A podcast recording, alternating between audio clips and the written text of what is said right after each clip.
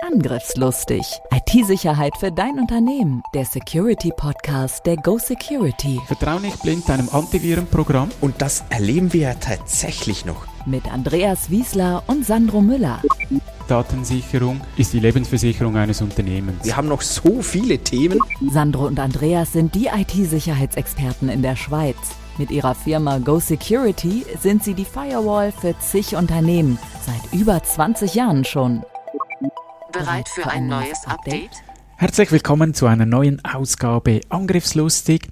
Heute habe ich das Vergnügen, mit Bettina ein Interview zu führen. Sie ist Spezialistin im Thema Blockchain und ich möchte das von verschiedenen Seiten mit dir besprechen. Bettina, ganz herzlichen Dank, dass du dir die Zeit nimmst. Jetzt nimmt uns natürlich Wunder, wer bist du? Ja, hallo Andreas, vielen herzlichen Dank für die Einladung. Ich freue mich sehr. Ich bin Professorin für Cybersicherheit und Blockchain an der Fachhochschule Nordwestschweiz in Basel und bin dort zuständig für Forschungsprojekte, die Lehre und Weiterbildung in diesen Themenbereichen. Ja, Blockchain ist ja ein riesen Hype-Thema. Absolut. Warum überhaupt Blockchain? Ja, die Blockchain hat großes Potenzial, ja, ein neues Paradigma ähm, von ähm, Übertragung von Wert über das Internet zu ermöglichen. Und Andreas, ich würde das gerne mit den fünf A's ähm, einmal illustrieren. Und diese fünf A's, die habe ich tatsächlich von Daniel Fritz ähm, aus dem Pharma Ledger Konsortium gehört. Das hat mir gleich gefallen. Und zwar die fünf A's von Blockchain.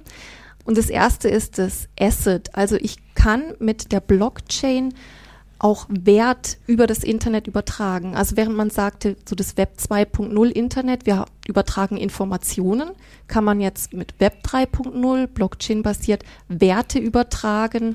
Wie definierst du dann einen Wert?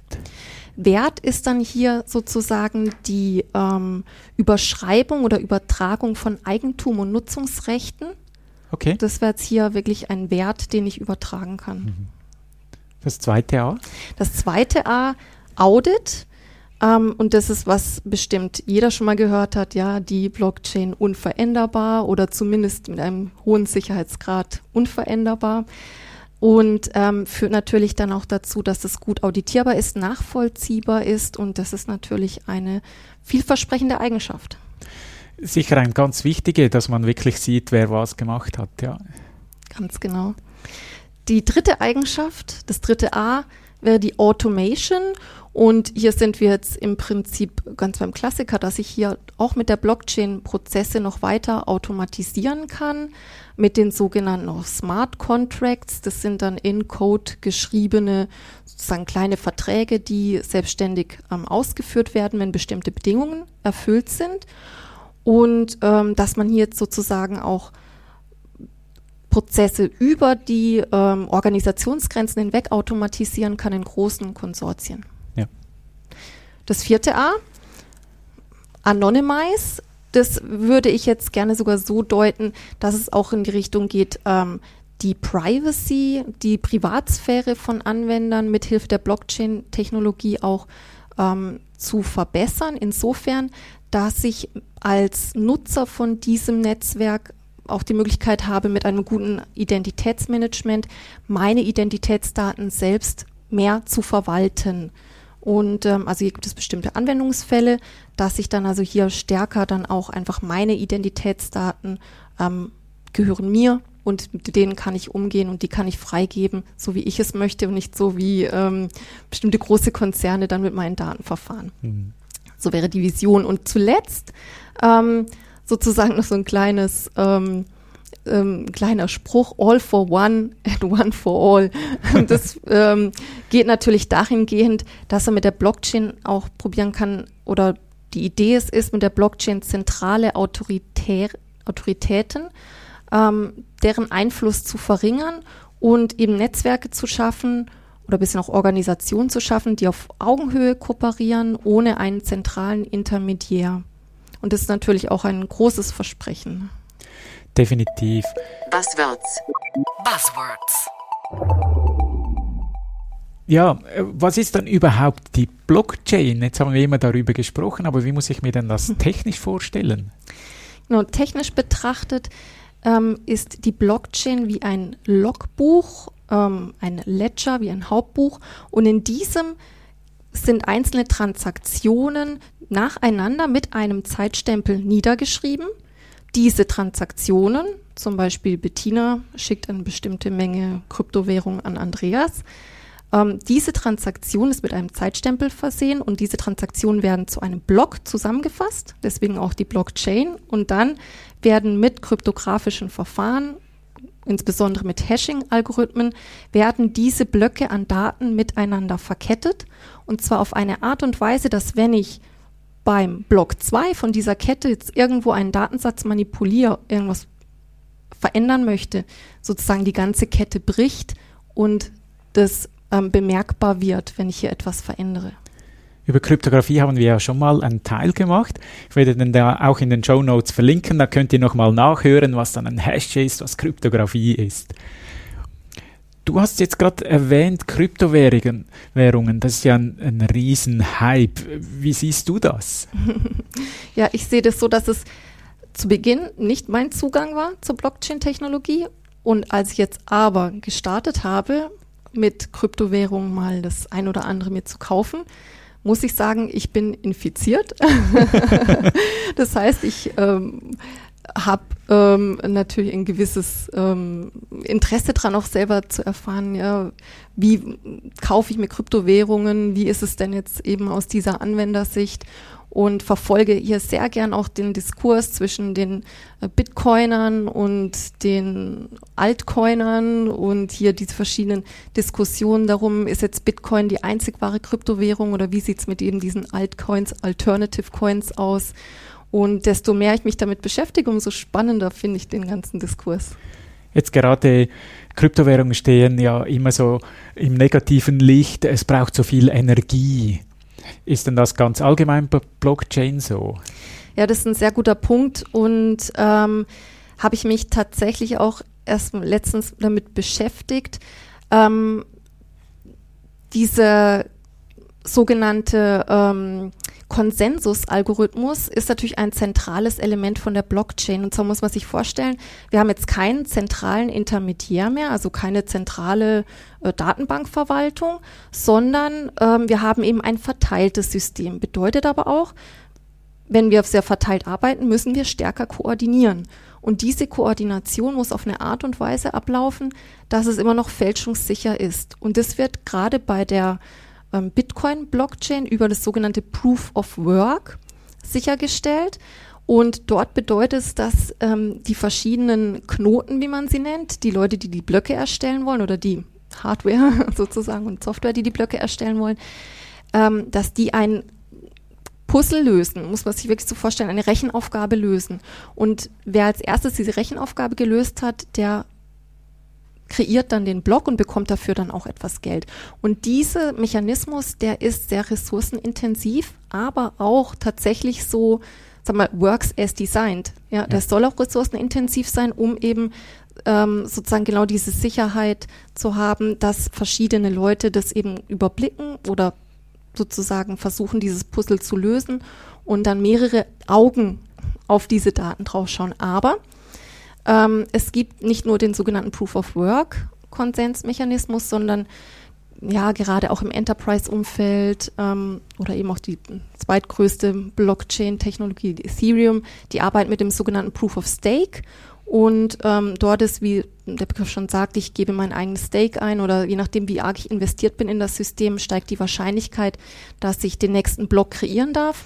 Aber da spalten sich ja auch die Geister, ne? Weil wenn man dann sagt, okay, ich darf dann einen Block kreieren, wenn ich ein großer Stakeholder bin. Es wird die Frage, sind wir dann nicht wieder beim alten Paradigma und beim alten System?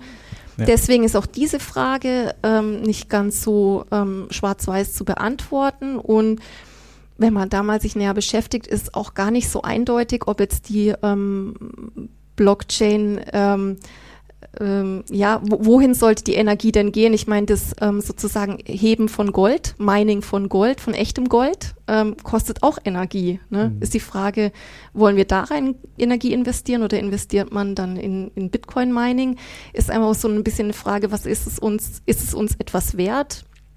und wie viel Energie wollen wir dann sozusagen als Gesellschaft dafür investieren und welche Art von Energie. Also in El Salvador beispielsweise, da wird jetzt ähm, sagen die Bitcoin City äh, ins Leben gerufen. Genau, habe ich gelesen. Und ähm, da haben ja hehre Ansprüche, ja, dass sie sagen, wir wollen das mit äh, Vulkanenergie ähm, vor allen Dingen mit Vulkanenergie hier diese Bitcoin City und auch das Mining aufbauen.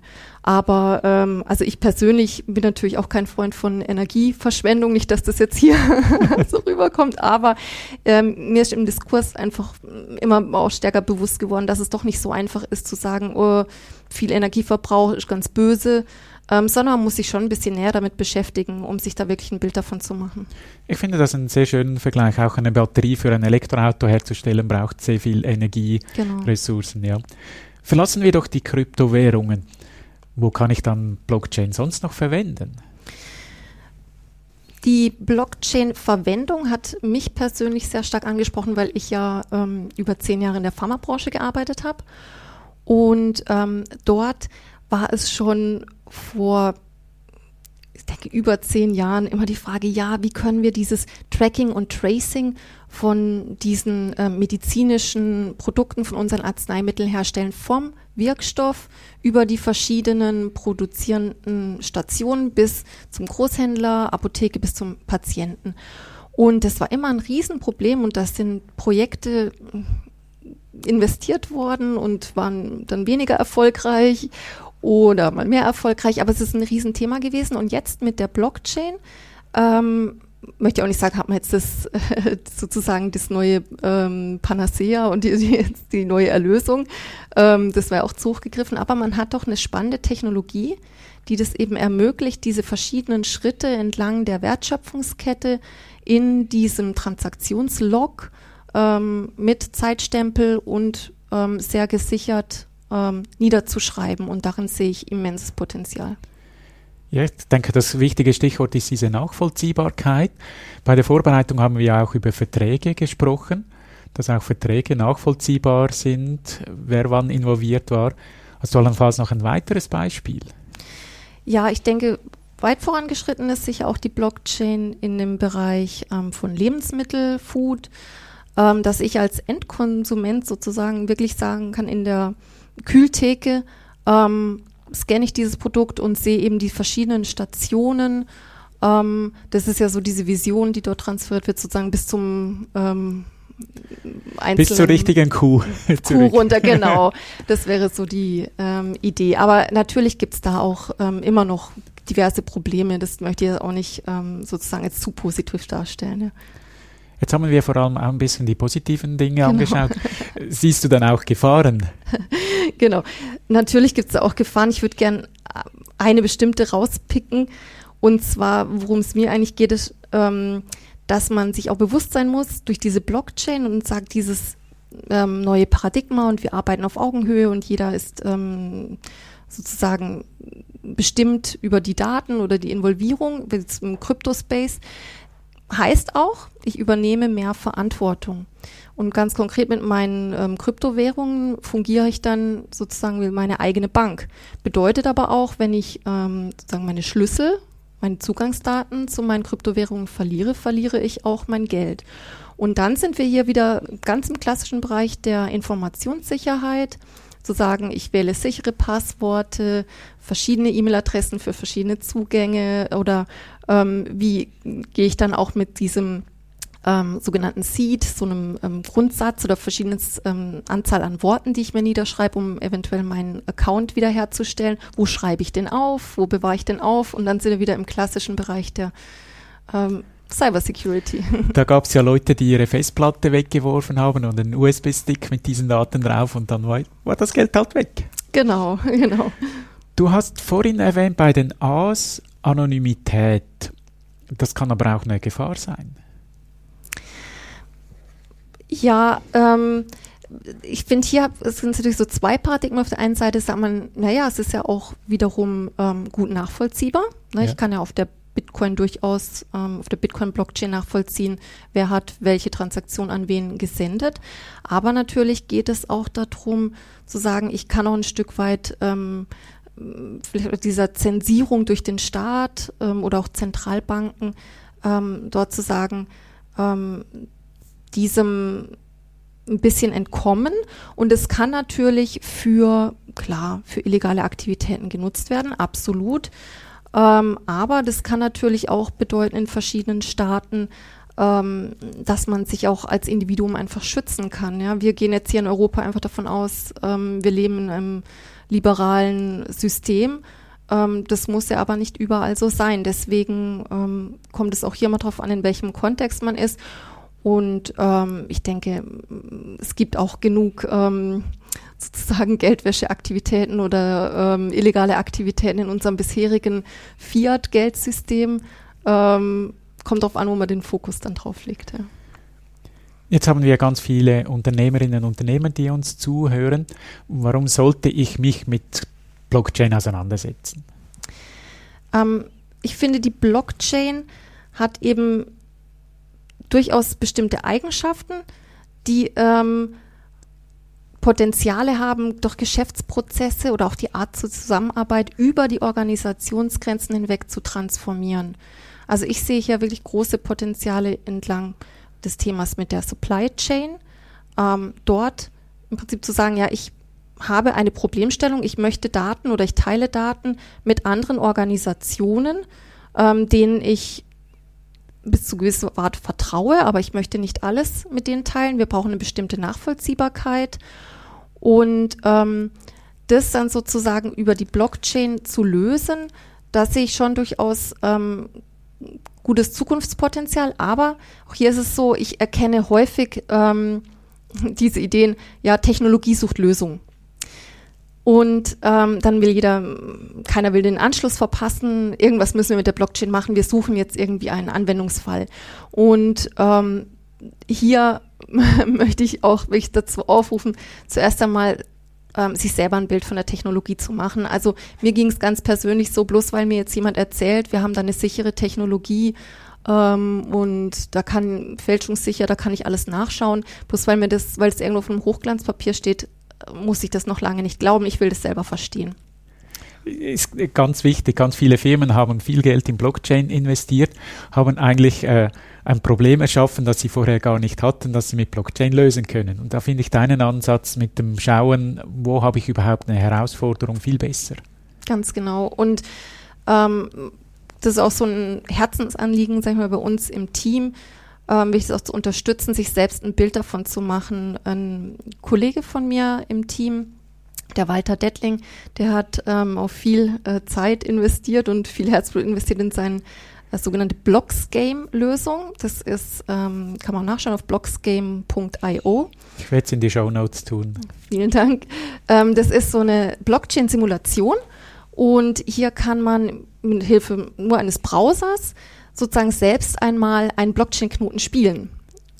Spannend. genau. Und ähm, das haben wir schon in einigen Lehrsettings ausprobiert ähm, und in Vorlesungen wird es natürlich genutzt. Und sozusagen auf jedem Browser ist dann sozusagen ein Knoten simuliert, ein Blockchain-Knoten und dann können wir Transaktionen ähm, in das System geben. Man kann mal schauen, okay, wenn ich die jetzt hashe, was passiert da, wenn ich die validiere? Und dann sieht man das schön grafisch, wie sich so diese ähm, Blockchain, wie sich eben Block für Block zu einer Kette zusammenfügen. Ähm, und dann kann ich das selbst erleben. Ich habe es selbst einmal gesehen. Ich sehe auch diese Effekte eben dieses ähm, der Kollaboration. Wie kommt man jetzt eigentlich zu einer gemeinsamen Chain, obwohl wir alle für uns irgendwie an dem Puzzle arbeiten? Und dann kann ich mir selber ein Bild davon machen, ähm, wie die Technologie funktioniert, warum das eben an, was daran anders ist und warum es vielleicht auch Potenzial haben kann. Tönt sehr spannend. Wagen wir doch noch einen Blick in die Glaskugel. Was könnte die Zukunft bringen? Ja, also ich glaube, ähm, wir werden sicher von diesem Hype rund um die Blockchain noch mal ein bisschen in ein tieferes Tal wieder absteigen. Da werden viele ähm, Projekte und, und Ideen sie ja auch einfach mal als Proof of Work getestet werden und dann wird man auch sehen, ach ja, ähm, für manche Sachen ist es doch nicht so geeignet. Aber wenn dieses ähm, Paradigma der Dezentralisierung, der dezentralen Zusammenarbeit ähm, bleibt und sich weiterentwickelt, dann könnte unsere Welt durchaus ähm, stark verändert werden. Also beispielsweise könnte das sein, dass ähm, in Zukunft ähm, Studierende nicht mehr zwangsweise sich für drei Jahre an einer Hochschule einschreiben, sondern Kurse belegen an ähm, Bildungsträgern, an Institutionen, denen sie Wert zu schreiben und mir dann als ähm, Dozentin vielleicht auch mich direkt in Krypto oder in Tokens bezahlen für den Wert, den Sie in meiner ähm, Arbeit hier sehen und sich dann sozusagen selbst Ihr Studium auch zusammenstellen und dann das Ganze nachvollziehbar, aber auf einer Blockchain-Technologie abgebildet werden kann und wir viel stärker dann also diese Technologie wirklich nehmen, um so einen, ja, ein dezentralisiertes Leben ähm, damit zu unterstützen. Und das ist aber sicher noch ein gutes Stück Zukunftsmusik. Aber ganz spannende Idee. Bettina, danke vielmals, dass du dir die Zeit genommen hast, sogar extra angereist bist für diesen Podcast. War sehr, sehr gerne. Spannend. Super, vielen Dank für die Einladung. Gerne. Und das war's bereits wieder mit Angriffslustig. Falls du es noch nicht gemacht hast, bitte abonniere uns. Wir freuen uns über viele Feedbacks. Like uns, verteile uns weiter. Wir freuen uns. Bis zum nächsten Mal. Tschüss. Tschüss zusammen.